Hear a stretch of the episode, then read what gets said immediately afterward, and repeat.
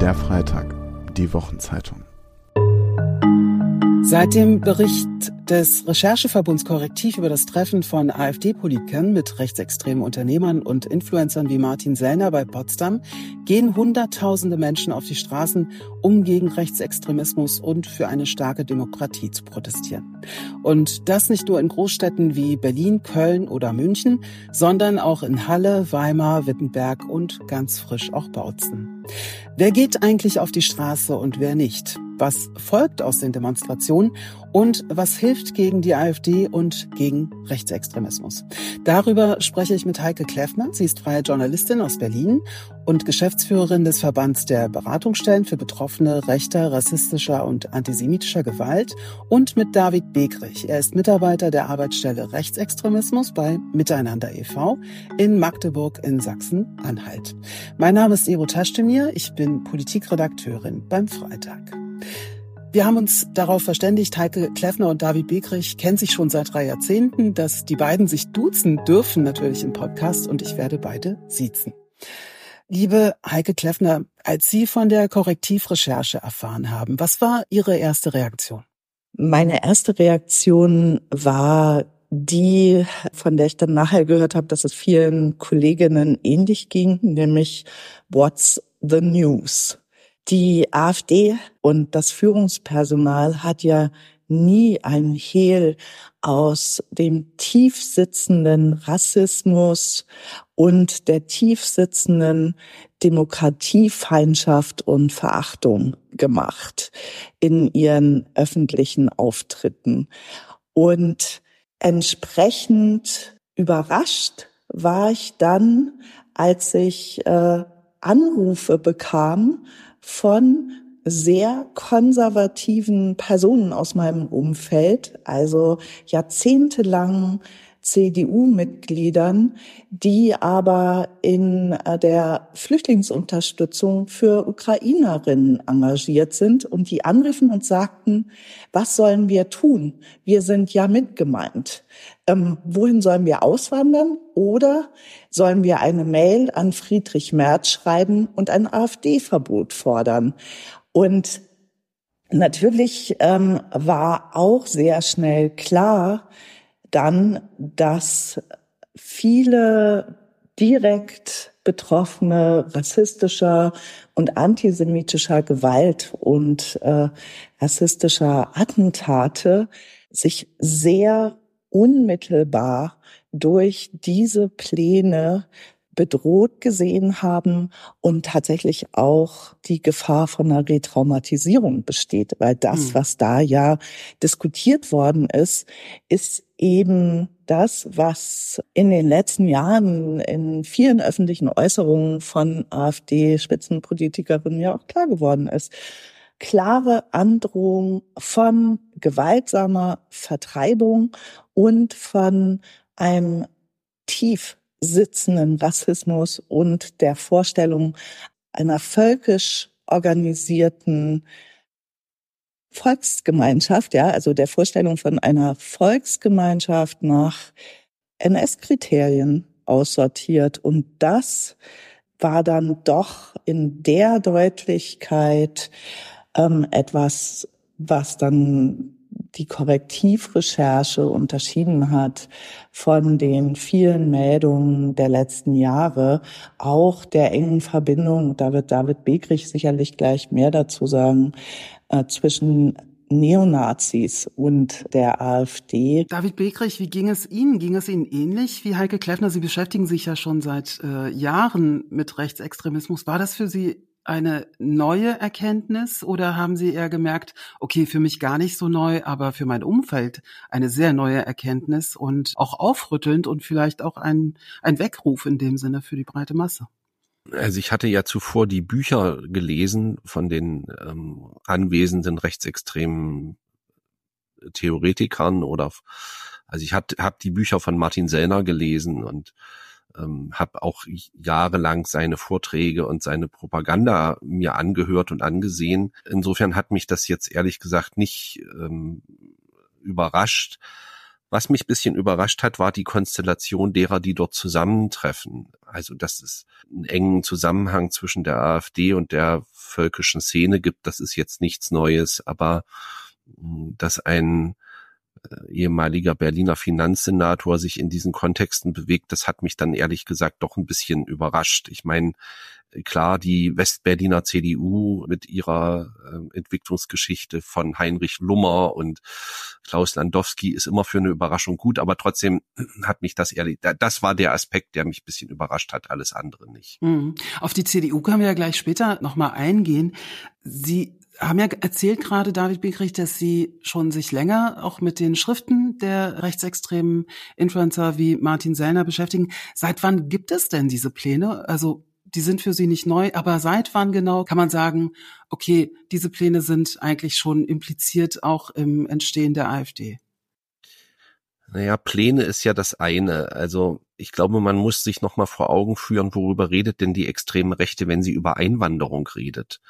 Ähm, und da kann man im Grunde genommen jahrzehntelang zurückgehen in das Parteiprogramm der NPD oder in die Texte der klassisch rechtsextremen Zeitschrift Nation Europa. Da ist über Jahrzehnte nichts anderes propagiert worden als Remigration, also die systematische Auswanderung und Aussonderung von Menschen aus anderen äh, Ländern und Kontexten und migrantischen Kontexten. Und das ist damals und über Jahrzehnte mit den klassisch rassistischen Erklärungsmechanismen auch hergeleitet worden. Das heißt, das, was Martin Sellner vorträgt, sowohl in seinen Videos als auch in seinen Vorträgen, als auch in seinen Büchern, das baut im Grunde genommen auf die auf das Fundament der rassistischen Ideologie der extremen Rechten auf. Das ist weder neu noch irgendwie variiert, sondern das, vielleicht kann man das am ehesten sagen, es hat einen anderen Anstrich. Mhm. Und wie das mit Anstrichen so ist, irgendwann blättern die ab und dann kommt die alte braune Farbe wieder zum Vorschein. Ähm, und ich glaube, das ist jetzt hier auch der Fall. Was bringen die Demos jetzt eigentlich? Also was bringt es, wenn Hunderttausende, über eine Million sind es mittlerweile, wir sind im dritten Protestwochenende und am dritten, zweiten ist in Berlin eine sehr große Demonstration mit 500 Organisationen, die sich äh, unter dem Bündnis gemeinsam Hand in Hand ähm, organisiert haben, angekündigt. Was bringen diese Demonstrationen jetzt eigentlich? Was bringen sie für den Einzelnen? Was bringen sie für die Zivilgesellschaft? Ja, ich glaube, es lohnt sich, das genau anzusehen, wer dort auf die Straße geht. Es ist sicher jetzt zum ersten Mal seit 2015, 16 eine Situation entstanden, in der die AfD die Diskursfroheit verlieren könnte. Ich formuliere das bewusst im Konjunktiv, ähm, weil das noch gar nicht ausgemacht ist. Das heißt, wir hatten ja sehr lange eine Situation seit 2015, 16, dass das politische Agenda-Setting der AfD mit Unterstützung anderer politischer Akteure dafür gesorgt hat, dass äh, die AfD sozusagen ständig die, den politisch-medialen Betrieb am Nasenring durch die Manege geführt hat. Und das ändert sich jetzt vielleicht für einen Augenblick. Das ist einer der Aspekte. Ein anderer Aspekt ist aber, und das ist mir sehr wichtig, natürlich sind diese Demonstrationen zunächst erst einmal ein Momentum der Selbstvergewisserung des im weitesten Sinne progressiven Milieus. Vor allen Dingen in den, in den Metropolen in Berlin, in Frankfurt, in Köln und in Hamburg. Ähm, das ist ja klar. Das ist auch gut und richtig, dass man dort auf die Straße geht. Ähm, aber man muss dabei zwei Dinge im Hinterkopf behalten. Das eine ist, in der Regel zahlt man in Hamburg und Berlin keinen Preis außer den des Fahrscheins zum, zur Auftaktkundgebung, ähm, wenn man an einer solchen Demonstration teilnimmt. Das ist in einer ostdeutschen Kleinstadt anders. Ähm, dort kennt jeder jeden, man sieht sich immer zweimal im Leben ähm, und am Ende des Tages hat man dann doch mit dem Handwerker, mit dem Fleischer, mit dem Fahrlehrer zu tun, der sozusagen Teil oder Teil des Resonanzraums der rechten Dominanzkultur ist. Also Sie sagen, es ist etwas anderes, ob man in, im Westen des Landes auf die Straße geht und im Osten des Landes. Also man braucht mehr Mut im Osten des Landes? Genau. Also man braucht mehr Mut im Osten des Landes und das hat viel damit zu tun. Und damit komme ich zu meinem zweiten Punkt ich glaube, man darf sich nicht die Illusion machen, dass diese Demonstrationen die rechten Dominanzräume aufbrechen. Sie kontrastieren sie zum ersten Mal seit vielen Jahren. Das ist nicht wenig, aber das führt nicht dazu, dass diese rechten Dominanzräume aufgebrochen werden. Dafür bräuchte es die Überführung dieser Demonstrationen in ein kleinteiliges, langfristiges Engagement vor Ort. Da habe ich später noch eine Frage zu, aber vielleicht noch mal zu den Demonstrationen, Heike Kleffner. Im Westen des Landes, ich weiß nicht, ob Sie äh, hier auf den Demonstrationen zumindest zugegen waren. Ich weiß nicht, ob Sie mitdemonstriert haben, aber vielleicht auch ungefähr wissen, wer dorthin geht und wer nicht und äh, ob Sie das auch so sehen. Braucht man mehr Mut im Osten Deutschlands auf die Straße zu gehen gegen die AfD? Man braucht absolut mehr Mut in Orten wie Zwickau, Döbeln, Bautzen, Stralsund oder Greifswald auf die Straße zu gehen, ganz zu schweigen von Orten wie Tangerhütte, Cottbus etc. Und ich will das hier ganz deutlich sagen. Diese Orte, wo jetzt erstmals seit der Pandemie der öffentliche Raum nicht mehr der extremen Rechten gehört, wo erstmals seit 2020 nicht mehr ausschließlich Corona-Leugner, Neonazis, ReichsbürgerInnen die Straßen nehmen, um ihre rechte Ideologie ganz dominant im öffentlichen Raum zu zeigen. Und das hat ja auch immer ganz klar eine Botschaft, nämlich wir sind die Mehrheit, wir können das hier machen, wir können alle Regeln brechen. Also wir erinnern uns, dass in äh, der Pandemie Teil der Inszenierung der extremen Rechten ja auch war, wir sind äh, der Widerstand, ja, und wir kommen damit davon. Also es war ja nahezu konsequenzlos. Und diese extrem rechte Dominanz im öffentlichen Raum, die nur ganz kurz unterbrochen war durch äh, das Black Lives Matter Movement und an einigen Orten durch Fridays for Future, die ist jetzt tatsächlich flächendeckend herausgefordert. Und ich will jetzt auch noch mal etwas zu diesen Orten sagen, den Orten, an denen jetzt Hunderte bis hin, wie in Stralsund beispielsweise oder auch Zwickau, Tausende auf die Straßen gehen. Erstmals. Es sind Orte, an denen rechte, rassistische und antisemitische Gewalt und Bedrohung seit vielen Jahren Alltag ist. Heißt zum Beispiel Döbeln, ja, wir haben ja alle mit ziemlich großem Entsetzen auf die Ergebnisse des Sachsen-Monitors geschaut. Also dieser breiten Zustimmung zu Rassismus und zur Ablehnung von allen Menschen of Color.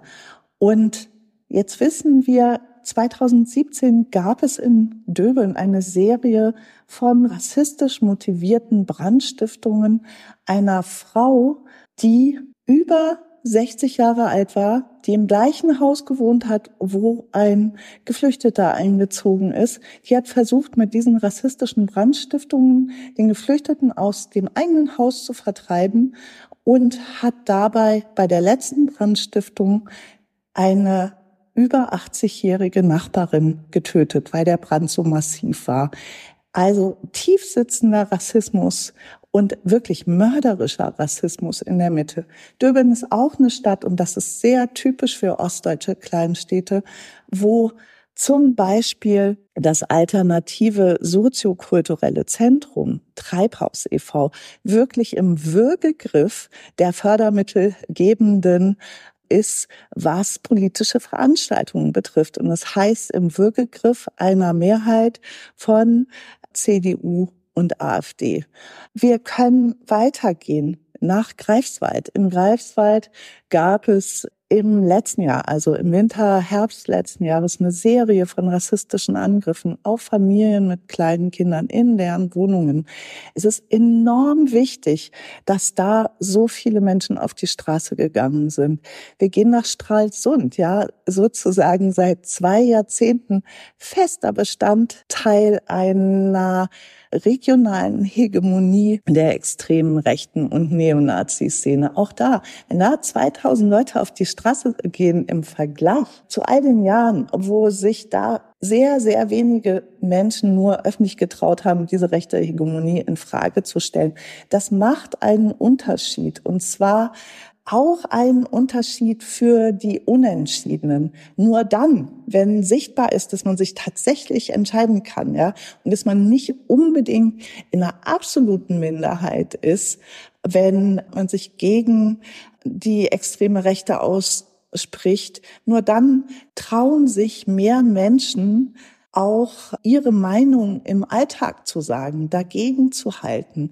Und ich will noch einen Aspekt deutlich machen, den ich auch sehr wichtig finde, über den wir ja noch nicht gesprochen haben.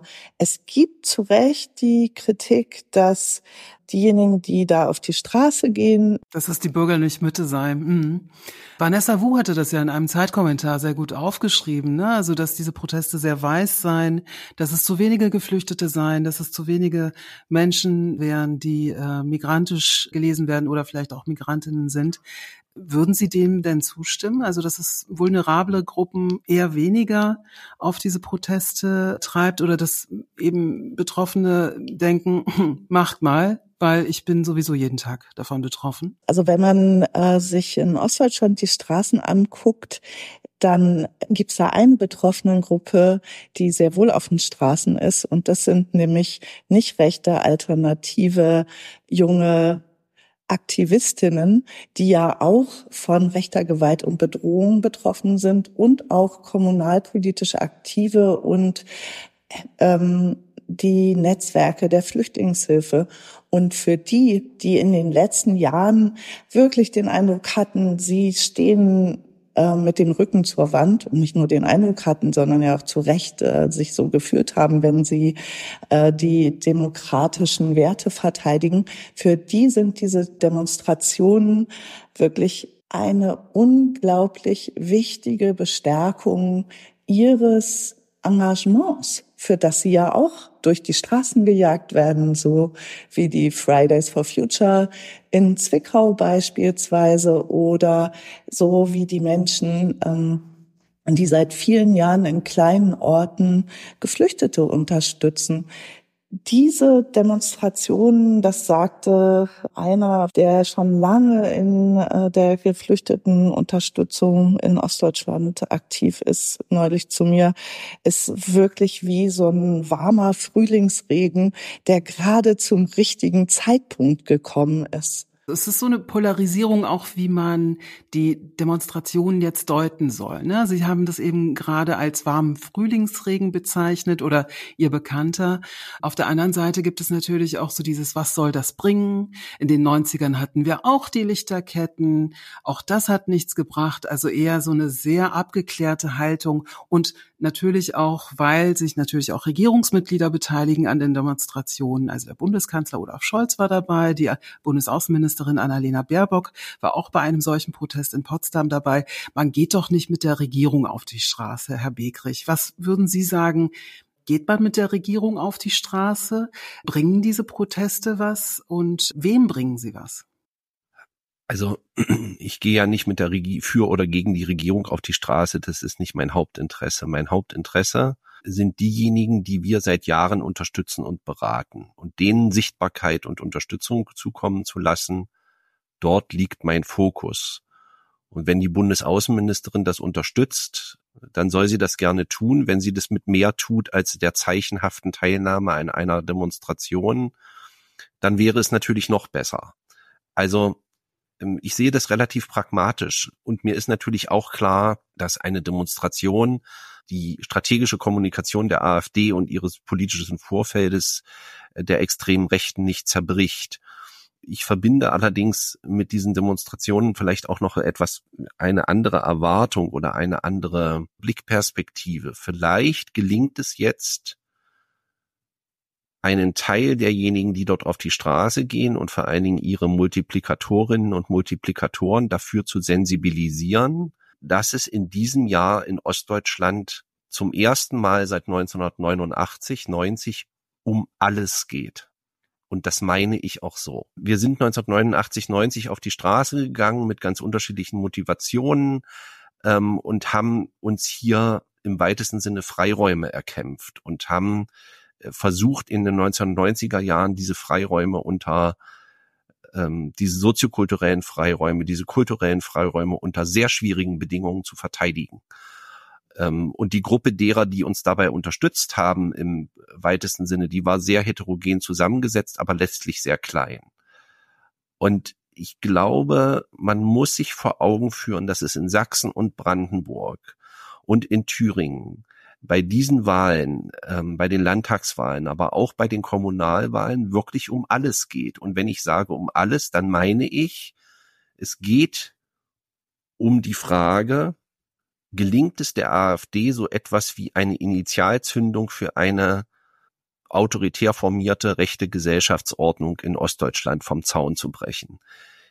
Man muss sich vor Augen führen, dass die extreme Rechte den Osten Deutschlands seit Jahrzehnten als Test- und Experimentierfeld für ihre Gesellschaftskonzepte ansieht. Das vergessen viele Leute immer. Die extreme Rechte vergisst das aber nicht, sondern verfolgt diese Idee und dieses Konzept seit Jahrzehnten. Das ist der Grund, warum Björn Höcke dorthin gegangen ist. In Hessen wäre er nur Lehrer geblieben. In Ostdeutschland wird er von manchen als eine Art äh, Star oder Messias oder weiß nicht was interpretiert. Und das heißt, diese Demonstrationen sind, haben dann einen Effekt, wenn zumindest ein Teil derer, die dort auch in Berlin, auch in Köln, auch in Frankfurt auf die Straße gehen und sagen, dass sie sich engagieren wollen, dieses Engagement anschließend auch ganz konkret in etwas übersetzen. Wie könnte das aussehen, so eine Übersetzung? ja, das muss man dann im Einzelnen diskutieren. Jetzt kann ich natürlich irgendwie fünf Punkte aufzählen und dann melden sich äh, acht Leute und sagen, der hat nur fünf Punkte gesagt. Ich sag mal trotzdem drei Punkte, äh, die wichtig sind. Das eine wäre zu sagen, man muss sich auf ein Szenario vorbereiten, dass die AfD an Macht gewinnt. Und zwar nicht nur irgendwie moralisch und abstrakt, sondern ganz konkret. Und das heißt, es gilt, sich darauf vorzubereiten, dass in bestimmten Regionen soziokulturelle Projekte, Jugendarbeitsprojekte, Projekte mit Geflüchteten schachmatt gesetzt sind in dem Moment, in dem die AfD dort kommunalpolitisch oder landespolitisch stärker wird. Das heißt, da wird es Unterstützung brauchen und zwar nicht nur die Unterstützung von moralischen Appellen, sondern ganz konkrete Unterstützung beispielsweise bei der Frage der Finanzierung oder beispielsweise der, bei der Frage des öffentlichen Schutzes für solche Institutionen. Das wäre einer der Punkte. Und jetzt kann man noch über andere Punkte wie über strategische Partnerschaften und ähnliches reden. Aber der Punkt ist eigentlich, um den es sich dreht, ist eigentlich der, dass es eine Transformation von der Demonstration auf der Straße auf der einen Seite hin zur kleinteiligen Unterstützung demokratischer Kultur vor Ort geben muss. Die Zivilgesellschaft ist jetzt auf der Straße oder zu großen Teilen auf der Straße, zumindest diejenigen, die sich für die Wahrung der Demokratie oder zumindest auch für eine, vielleicht auch für eine wehrhafte Demokratie einsetzen. Wehrhafte Demokratie bedeutet natürlich auch, dass man darüber nachdenken muss, eben das, was Sie meinten, Herr Begrich, wie kann man den Zugriff von rechtsextremen Kräften auf die Staats äh, und vielleicht auch auf diese, auf der kommunalen Ebene, eben auch auf äh, in den Landesregierungen. Ähm, wir haben ja drei Landtagswahlen in diesem Jahr.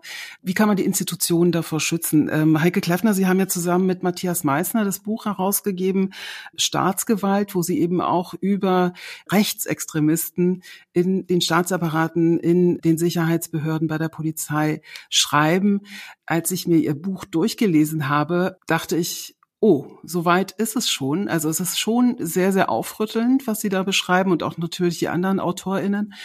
Ist dieser Moment eigentlich schon überwunden? Also das, was Herr Begrich gesagt hat, ist der Moment eigentlich schon vorbei? Kann man, kann man die demokratischen Institutionen noch schützen? Und wenn ja, wie und wie schnell muss man das machen? Ich meine, diskutiert wird ja ein AfD-Verbot, aber das wird wahrscheinlich sehr, sehr lange dauern, bis man das ausreichend begründet hat. Aber kann man das momentan tun? Also man kann die Institutionen des Rechtsstaats und die Demokratie nur schützen, wenn das bisherige Schneckentempo aufgegeben wird. Und mit Schneckentempo meine ich diese Haltung, die wir halt vielerorts sehen, sowohl in der Exekutive als auch in der Legislative, nach dem Motto, naja, das ist ja nur ein Ostproblem. Und das betrifft ja nur Teile dieses Landes, die man ansonsten auch nicht beachtet. Das ist nicht so. Ich würde das, was David Begrich gesagt hat, noch um einen Aspekt erweitern. Es geht ja nicht mehr nur in Anführungsstrichen um den Umbau der ostdeutschen Gesellschaft und um ein Hegemonieprojekt der extremen Rechten dort, sondern was auch immer bei den Landtagswahlen in Thüringen insbesondere, aber auch in Brandenburg und Sachsen passieren wird, wird massive Auswirkungen auf die Bundespolitik haben und es wird massive Auswirkungen darauf haben, wie diese Gesellschaft in den nächsten fünf bis sechs Jahren formiert sein wird und wie der demokratische Rechtsstaat sich entwickeln wird. Vielleicht ganz kurz, was wären das für Auswirkungen? Also wir sehen ja die Debatten unter anderem innerhalb der Unionsparteien. Wir sehen, wie gespalten die Union auf die AfD reagiert. Von einer Brandmauer kann auf kommunalpolitischer Ebene in sehr vielen Bundesländern schon lang nicht mehr die Rede sein. In Thüringen haben Sie zum Beispiel die Senkung einer Steuer, der Grunderwerbsteuer, äh, mit der AfD zusammen durchgedrückt. Oder die äh, Windkraftgesetzgebung äh, verhindert, ja. Das ist für Teile der CDU ist die Zusammenarbeit mit der AfD, die taktische Zusammenarbeit mit der AfD längst eingepreist. Und dann gibt es eben die großen Unionsteile, insbesondere in NRW, aber auch Schleswig-Holstein und äh, dann können wir die Flächenländer durchgehen, die diese Option ganz offensichtlich ablehnen. Und natürlich werden äh, die Wahlergebnisse in Ostdeutschland auch da hinein ähm, wirken in diese Debatte, die ja nicht nur in der Union, sondern auch in anderen äh, politischen Parteien dann Auswirkungen haben wird. Und es gibt einen zweiten Aspekt. Wir übersehen, dass die AfD sehr erfolgreich in den letzten Jahren explizite Angebote an PolizistInnen, an RichterInnen gemacht hat und darüber hinaus natürlich auch in anderen Institutionen des demokratischen Rechtsstaats, die man jetzt gar nicht so sehr im Blick hat, ja. Und wir wissen ja, wenn wir uns die großen Rechtsterrorismus-Skandale der letzten fünf, sechs Jahre angucken, sei es Nordkreuz, sei es Franco A., ähm, aber auch beispielsweise der Mord an Walter Lübcke.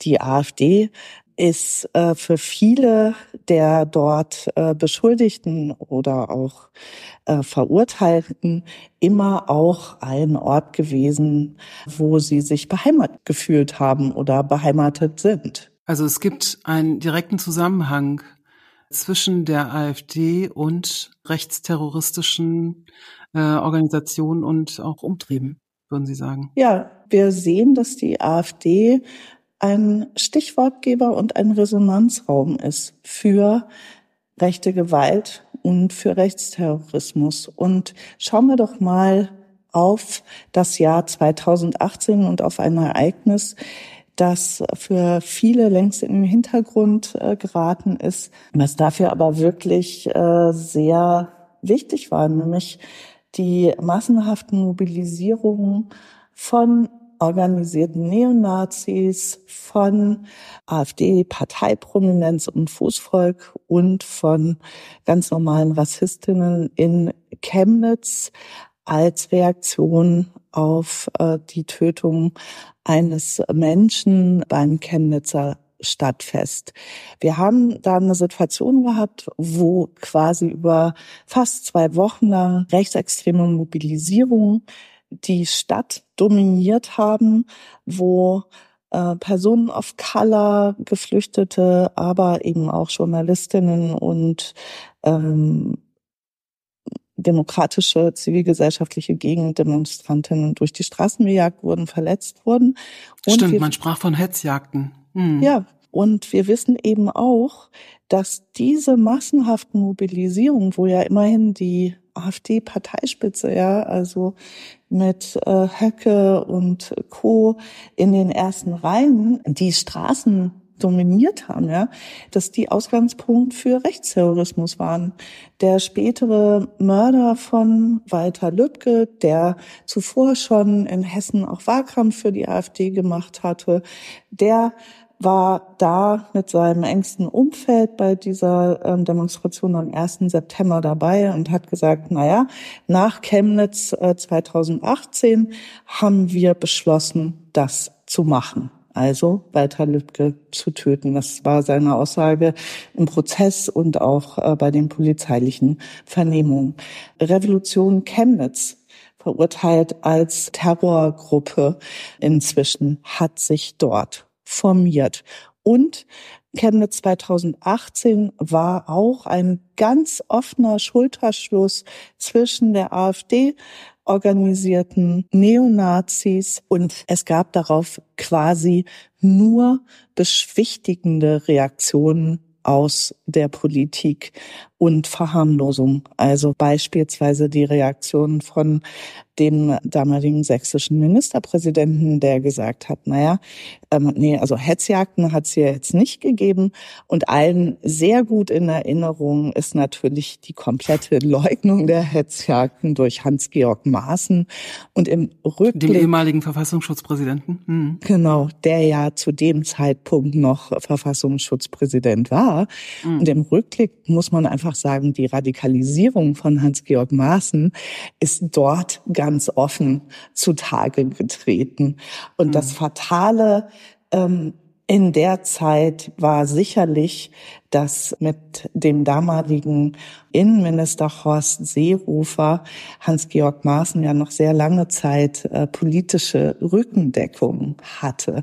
Und wir sehen, wie massiv diese Verharmlosung und Leugnung von rechter Gewalt auf den Straßen bis heute nachwirkt. Also gerade erst ist ähm, mehr als fünfeinhalb Jahre später am Landgericht Chemnitz ein Prozess zu Ende gegangen, wo organisierte Neonazis und äh, rechte Schläger zu einer Geldstrafe von lediglich 1000 Euro verurteilt worden sind, weil sie eben vor fünfeinhalb Jahren in Chemnitz zivilgesellschaftliche Demonstrantinnen angegriffen und verletzt haben.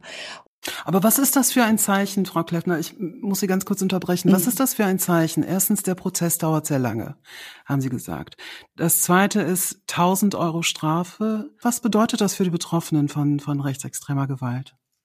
Für die Betroffenen und auch ihr Umfeld bedeutet das eine ganz klare Botschaft, nämlich der Rechtsstaat lässt sie im Stich der interessiert sich einfach nicht dafür, wenn Neonazis Menschen durch die Straßen jagen und hat kein Interesse daran, dass es strafrechtliche Konsequenzen gibt und vor allen Dingen auch kein Interesse, die Zivilgesellschaft, die gegen Rechtsextremismus ja auch 2018 auf die Straße gegangen ist, zu schützen.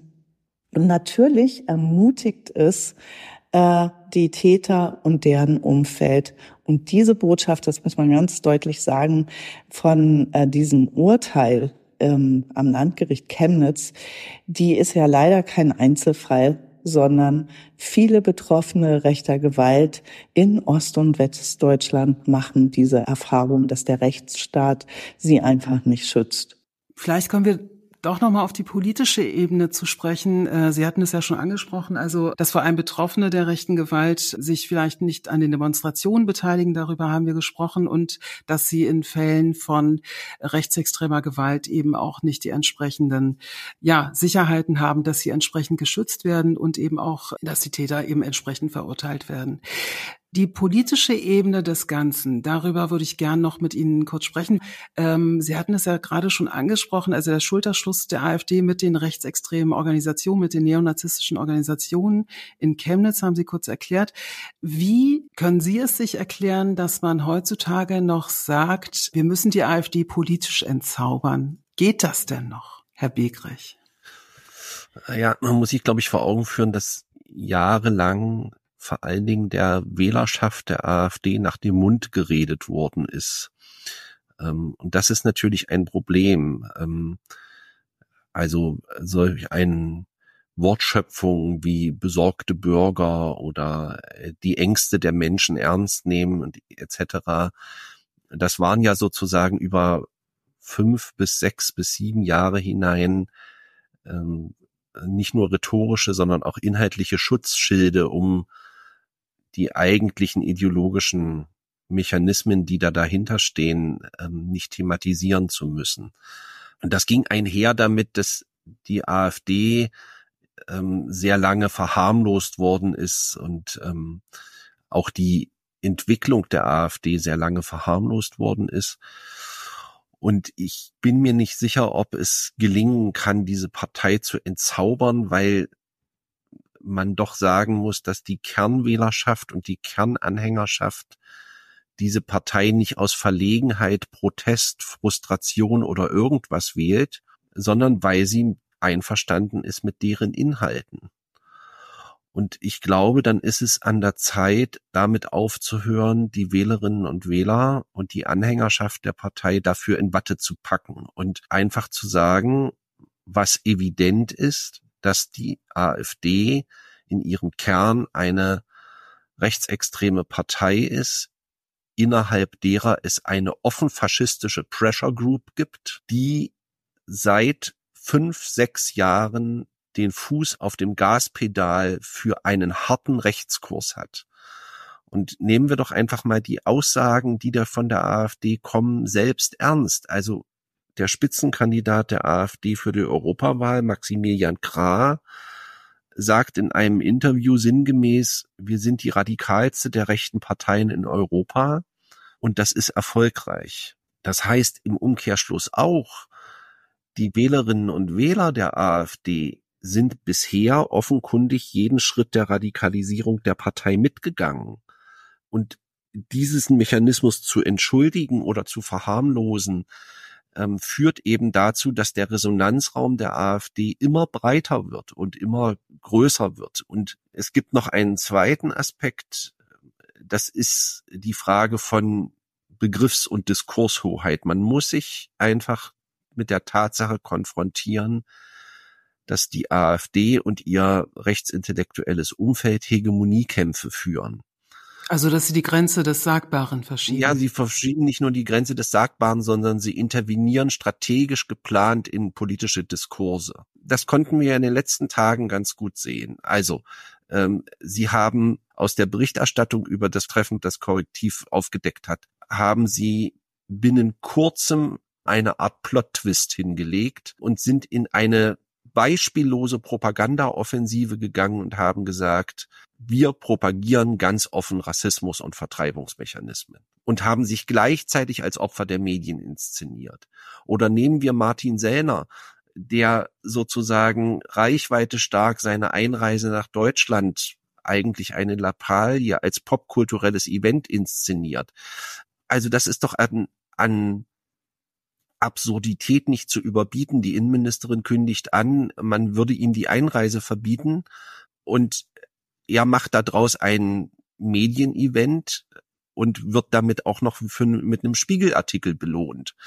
Also besser kann es nicht laufen. Und man muss einfach die Mechanismen verstehen, mit denen die extreme Rechte agiert und sie spielt virtuos auf der Klaviatur politischer Public Relations, sie spielt virtuos auf der Klaviatur der Ökonomie der kurzen Aufmerksamkeitsspannen und wenn man dem nichts entgegensetzt, dann muss man sich nicht wundern, dass die extreme Rechte sozusagen permanent auf der Bühne tanzt und alle sich daran orientieren, was sie tut, sagt äh, und von sich gibt. Und diesen Mechanismus endlich umzukehren, heißt auch, die Schwerpunkte anders zu setzen. Und das heißt auch, sich abzuwenden von der permanenten Erfolgsberichterstattung für die AfD und sich hinzuwenden zu den in der Tat verzeichnenbaren Niederlagen, die diese Partei auch erleidet.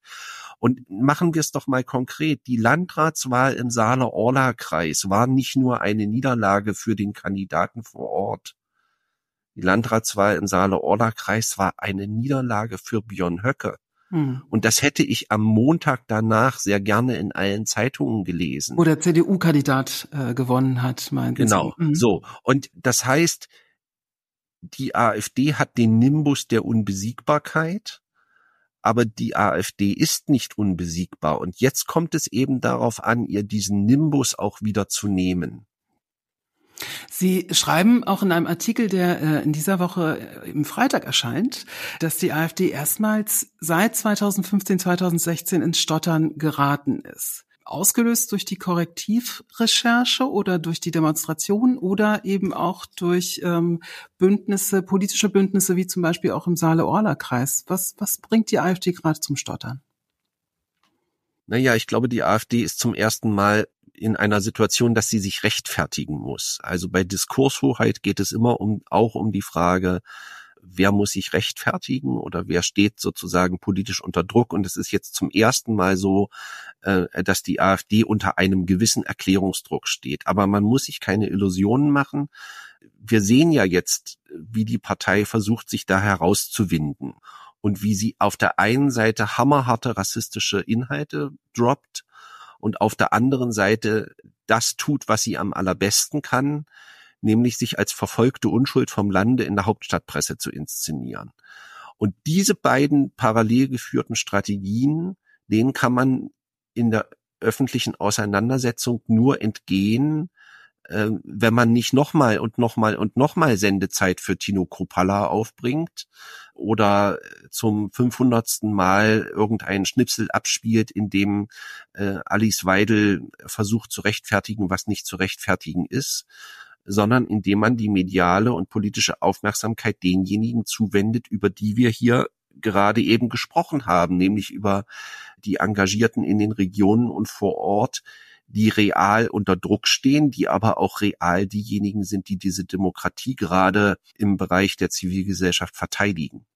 Kann man die AfD noch entzaubern, habe ich gerade gefragt. Heike Kleffner, versucht die Bundesregierung, die Ampelregierung, sie gerade zu entzaubern oder sehen Sie da ein großes Vakuum, was gerade politisch in der Regierung wabert? Also nur bei den Demonstrationen mitlaufen, das hilft anscheinend nicht. So habe ich Sie beide verstanden.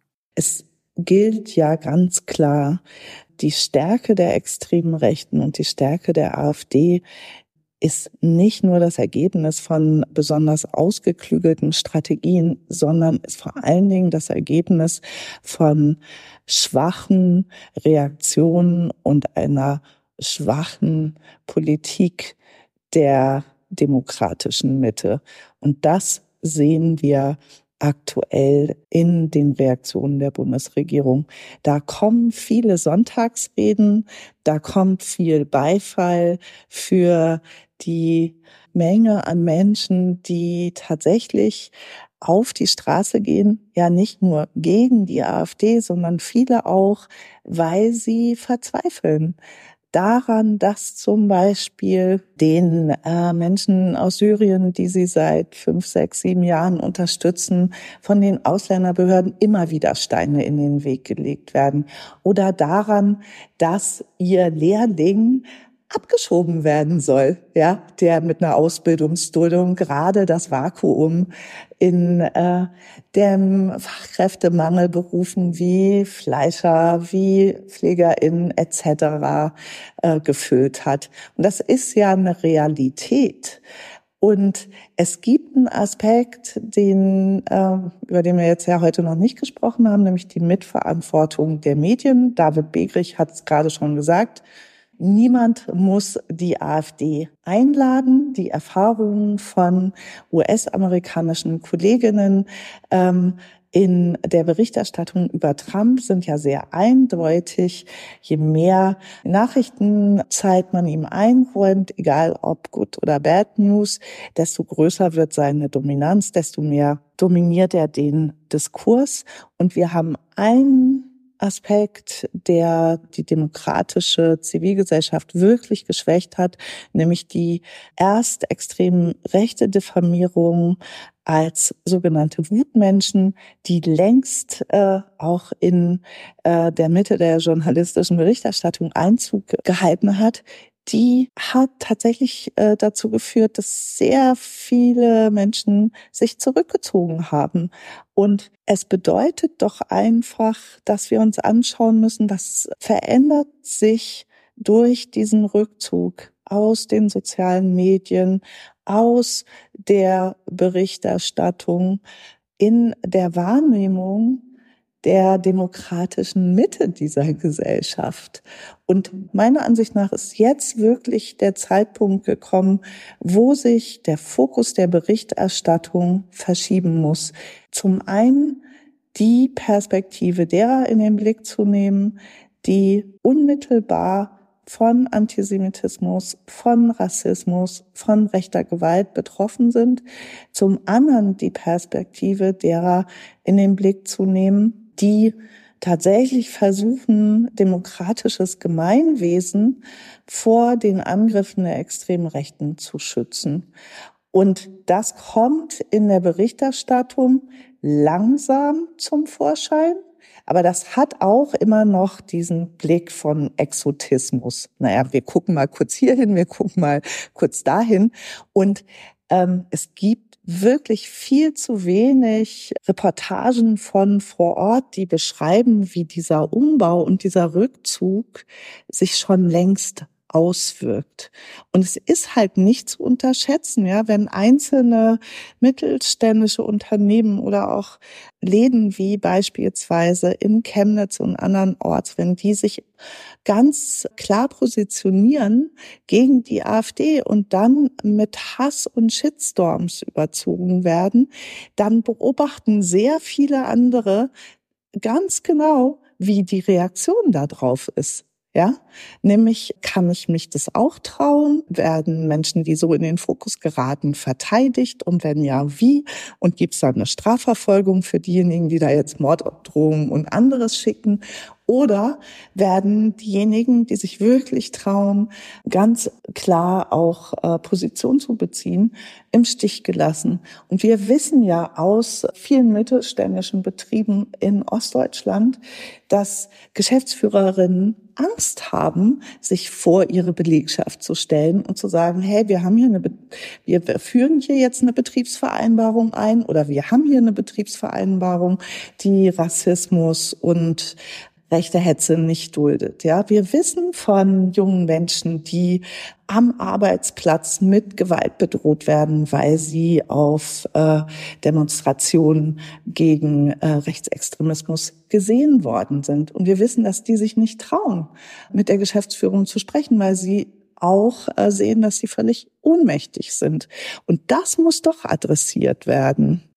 Ich überlege gerade, wie man das am besten machen kann. Natürlich musste man länger vor Ort sein. Äh, lokale Medien sind natürlich auch sehr unter Beschuss. Also äh, ich denke da vor allem auch an die Leipziger Kolleginnen und Kollegen, in welcher Form man diese Berichterstattung über die AfD auf jeden Fall auch nochmal überdenken muss, auch in den Redaktionen vielleicht auch der Leitmedien.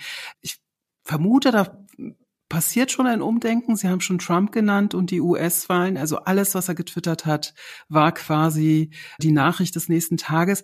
Was wir aber auch vernachlässigen, äh, so kommt es mir vor, ist natürlich auch die Funktion der sozialen Medien. Also TikTok scheint sehr, sehr, sehr beliebt zu sein bei der AfD. Ich weiß nicht, ob Sie das beide so unterstützen würden. Und ähm, ich vermute, die meisten Kolleginnen von mir in meinem Alter sind nicht bei TikTok. Also wir sehen das gar nicht in dem Sinne. Was ein Fehler ist, mhm. weil man sich einfach vor Augen führen muss, dass die Reden, die die AfD im Landtag hält, die werden nicht mehr für das Plenum gehalten, sondern die werden für diese äh, TikTok-Videos mit einer Durchschnittslänge von 30 bis 50 Sekunden gehalten. Dann muss man sich mal ansehen, wie die Reden aufgebaut sind. Das sind kurze Hauptsätze mit Kernaussagen, die brühwürfelartig vorgebracht werden, die man dann so aufgießen kann und die dann sozusagen ihr braunes Aroma so richtig entfalten. Und ähm, einer derjenigen, der ja im zumindest eine Nebenrolle in dieser Recherche gespielt hat, war der AfD-Fraktionsvorsitzende im Landtag von Sachsen-Anhalt, Ulrich Siegmund, und der ist ein echter TikTok-Star. Und das muss man einfach so sagen. Ähm, da kommt keine andere Partei im Bereich der politisch-strategischen Kommunikation auch nur annähernd dran. Und der erreicht eben auch Menschen, die sich selbst in gar keinem politischen Koordinatensystem wiederfinden. Und ähm, wenn mir Freunde meines Sohnes sozusagen dessen Videos zeigen, dann ist das ja ein Zeichen. Ähm, das sind nun wirklich, das sind wirklich nicht Leute, die irgendwie AfD-nahe sind oder weiß ich nicht was, aber die bekommen das eben äh, durch die Algorithmen eben in ihre, in ihre Timeline gespült und nehmen das zur Kenntnis. Und das ist dann das, was sie von Politik wahrnehmen. Das ist Ulrich Siegmund. Und das ist ein Problem, das ich ganz oft Politikerinnen und Politiker erlebe, die führen eine strategisch-politische Kommunikation eigentlich aus der letzten Hälfte des 20. Jahrhunderts. Sie verschicken nämlich Pressemitteilungen. Das ist so 1990, ist nicht, oder? Naja, ne? Na gut, so. 2000. Ähm, und und fühlen sich dann ganz toll, wenn sie einmal in der Woche ein Video aufnehmen, wo sie sehr komplizierte Dinge sagen, ähm, was, welche Gesetzesvorhaben sie jetzt gerade im Parlament äh, bearbeiten. Ich erlebe rechtsextreme Influencer ganz anders. Die agieren nämlich permanent an der Grenze zwischen Lifestyle-Beratung und Politik. Und dagegen muss man sich ein Mittel der strategischen Kommunikation überlegen, in dem es eben auch darum geht, zu zeigen, dass demokratische Kultur lebenswert ist und demokratisches Engagement lebenswert ist. Weil man muss eben einfach sagen, die extreme Rechte ist auch lebensweltlich attraktiv. Ja, das sind fröhliche junge Menschen, äh, die Politik machen, die auch noch erfolgreich ist, sage ich jetzt mal ein bisschen ironisch. Und äh, dagegen zu interagieren, bedarf es einer eigenständigen Medienstrategie. Hm. Und da sind ja auch die Demonstrationen gerade so wichtig weil es eben soziales Ereignis ist, was ja auch eine Ausstrahlung hat und was eben ja auch wirklich eine andere Stimmung erzeugt äh, vor Ort. Also das wären auf jeden Fall Recherche. Äh Aufgaben vielleicht oder auch so Recherchepunkte, die man angehen könnte natürlich. Aber auf der anderen Seite gibt es auch politische Maßnahmen. Was, worüber wir gar nicht gesprochen haben, ist das AfD-Verbot nach Artikel 21 des Grundgesetzes. Ich gebe da ein Beispiel aus der Türkei, wenn ich darf, einem Land, äh, aus dem meine Eltern stammen. Äh, da gab es auch ein ähnliches Verbot, und zwar was die AKP betrifft. Das hat die AKP, die jetzige Regierungspartei des Präsidenten Recep Tayyip Erdogan, sehr, sehr stark gemacht über die Jahre. Gibt es ja eine ähnliche Gefahr. Also es gibt viele Kritiker dieses AfD-Verbots, es gibt aber auch viele BefürworterInnen. Wie würden Sie das einschätzen, Heike Kleffner? Inzwischen finde ich es wirklich notwendig, dass die Antragsberechtigten, also Bundesrat, Bundestag und auch Bundesregierung, die Prüfung eines AfD-Verbots auf den Weg bringen. Wenn die drei Antragsberechtigten es ernst meinen mit dem Schutz der Demokratie, dann muss das jetzt passieren. Denn die Art und Weise, mit der die AfD die Werte des Grundgesetzes ja, mit Füßen tritt, die liegen spätestens seit der Korrektivrecherche auf dem Tisch. Und ich finde es wirklich nicht nachvollziehbar, dass diese Prüfung eines möglichen Verbots weggeredet wird mit äh, dem Verweis darauf, dass das ja viel zu lange dauern würde. Christoph Möller der Staatsrechtler, der ja auch äh, das NPD-Verbotsverfahren äh, für die Antragsberechtigten geführt hat, hat ja darauf hingewiesen, dass zumindestens die Prüfung eines Verbotsverfahrens auch schon eine sehr wichtige Wirkung haben kann.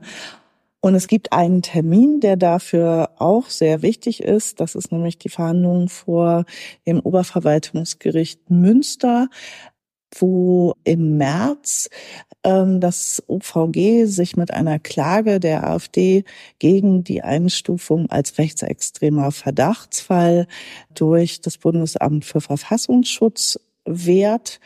Und dieses zur Wehr setzen zeigt, wie sehr die AfD durch diese Einstufung durch das äh, Bundesamt für Verfassungsschutz auch in äh, Bedrängnis geraten kann, weil das eben auch zur Vorbereitung eines möglichen Verbotsverfahrens nicht unwichtig ist.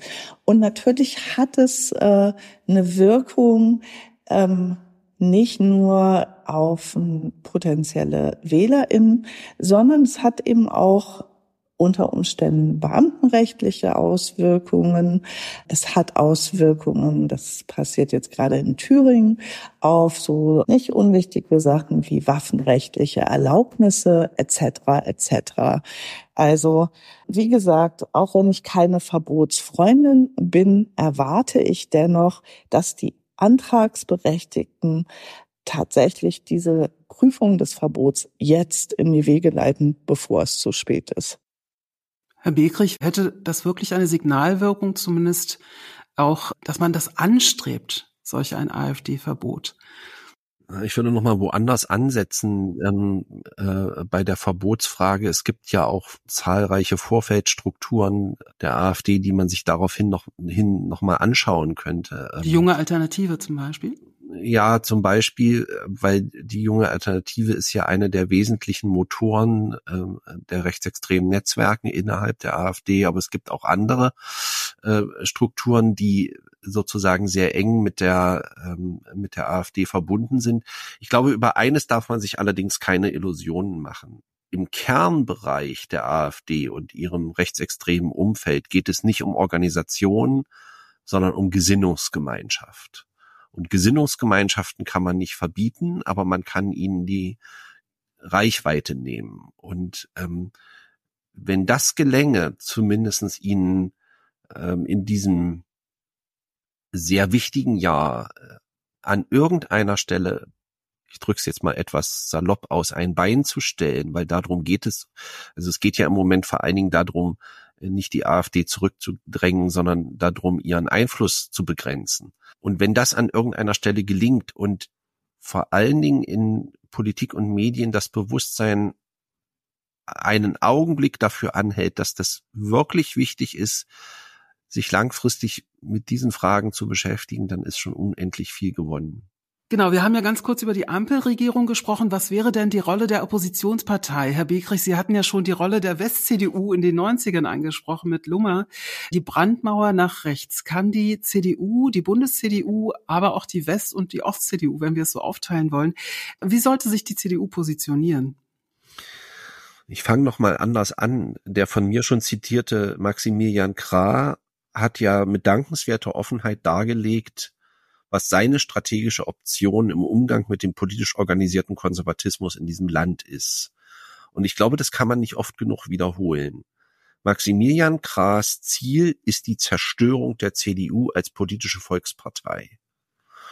Und was er dafür im, sozusagen im Hinterkopf hat, ist der Niedergang der italienischen Demokratia Christiana und ihre Zerstörung durch die italienische extreme Rechte äh, in den 2000er Jahren. Und ich glaube, äh, die CDU ist sehr gut beraten, sich abzuwenden von der Fixierung auf das politische Agenda-Setting ähm, der AfD und ihres politischen Umfeldes und sich dem zuzuwenden, was immer ihr äh, Butterbrotgeschäft war, nämlich den etablierten Konservatismus in seiner ganzen Breite abzubilden.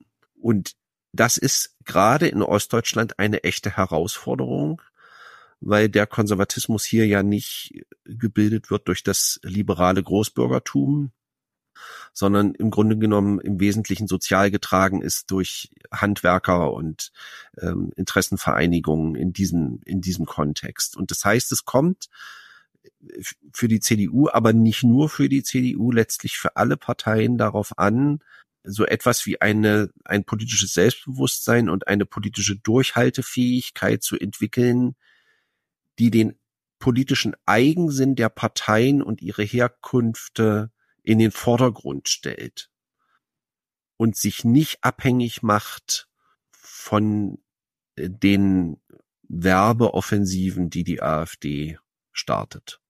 Würden Sie da noch was hinzufügen wollen, Herr Frau Kleffner? Nur einen einzigen Aspekt, nämlich jegliche Verächtlichmachung von demokratischen Opponentinnen ja, und auch demokratischen Institutionen. Das sollte man besser lassen, weil es kommt irgendwann auch auf einen selbst zurück. Und äh, wir sehen ja in den Studien zu Gewalt und Bedrohung äh, gegen KommunalpolitikerInnen, dass natürlich auch CDU-KommunalpolitikerInnen zur Zielscheibe von ReichsbürgerInnen, von Verschwörungsgläubigen etc. etc. werden. Und ich erwarte ganz einfach, an der Stelle wirklich, dass sich alle demokratischen Parteien vor die politisch, kommunalpolitischen Engagierten stellen und nicht an der einen oder anderen Stelle da Ausnahmen machen. Also sprich, man muss einfach dahin schauen, was es bedeutet, wenn zum Beispiel die Grünen flächendeckend in Ostdeutschland keinen Straßenwahlkampf mehr machen können, weil sie über die letzten Jahre zum politischen Hauptgegner erklärt worden sind und jetzt Angst haben müssen, dass sie Zielscheibe von gewalttätigen Angriffen werden. Das zerstört äh, die Art und Weise, wie Demokratie funktioniert. Daran sollte sich niemand beteiligen, der sich als Demokratin oder Demokrat äh, versteht, unabhängig davon, was man jetzt im Einzelnen von der Politik der Grünen hält. Vielleicht noch eine letzte ganz, ganz kleine Frage, weil sie wirklich auch sehr klein ist im Sinne von weg von der Politik, weg von den Institutionen, weg von der großen äh, institutionellen Ebene ins Persönliche. Was kann denn jeder Einzelne, jeder Einzelne tun, kann man sich zusammenschließen? Soll man sich zusammenschließen? Vielleicht auch in Bezug äh, auf unseren Anfang. Was kommt aus den äh, Demonstrationen? Was folgt aus den Demonstrationen? Also was kann jeder Einzelne gerade tun? Also ich finde es schon gut, wenn sich Menschen finden, die sagen, ich interessiere mich auch dann noch für den Fortgang der Entwicklung, die wir gerade äh, besprochen haben, wenn diese scheinbare oder tatsächliche Dringlichkeit vom Tisch ist. Das wird ja in zwei Wochen der Fall sein. Dann ähm, sind die Themen wieder andere und dann ist sozusagen die Aufmerksamkeitsspanne ähm, für das Thema im weitesten Sinne erloschen. Und wenn es aus den Reihen derjenigen, die jetzt auf die Straße gegangen sind und angefangen haben, sich mit den Themen zu befassen, es einige gibt, die sagen, ich bleibe da dran, ich verfolge das inhaltlich, mich lässt das nicht los, ich suche Kontakte, ich informiere mich, dann ist das schon sehr viel wert. Wenn das dann auch noch übergeht in eine wie auch immer geartete Form des Engagements, ist es noch viel besser. Ähm, und als allerletztes, das klingt zwar platt, aber es spielt auch einfach eine Rolle.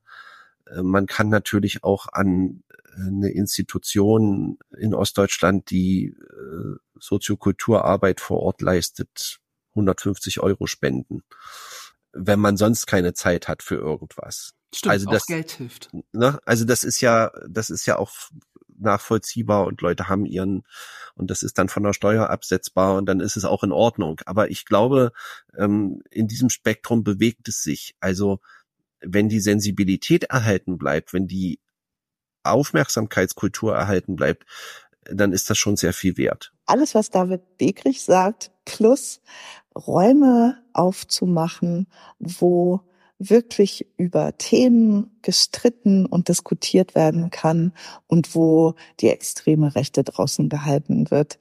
Natürlich kann man zu vielen Themen unterschiedliche Meinungen haben, aber es braucht diese demokratischen Debattenräume viel mehr live und in Farbe und in Wohnzimmern, in Gemeindeseelen, äh, in Sportvereinen und sonst wo, die so offen sind, äh, dass Menschen sich trauen, sachlich zu streiten und dann hinterher gemeinsam auf bessere Lösungen zu kommen.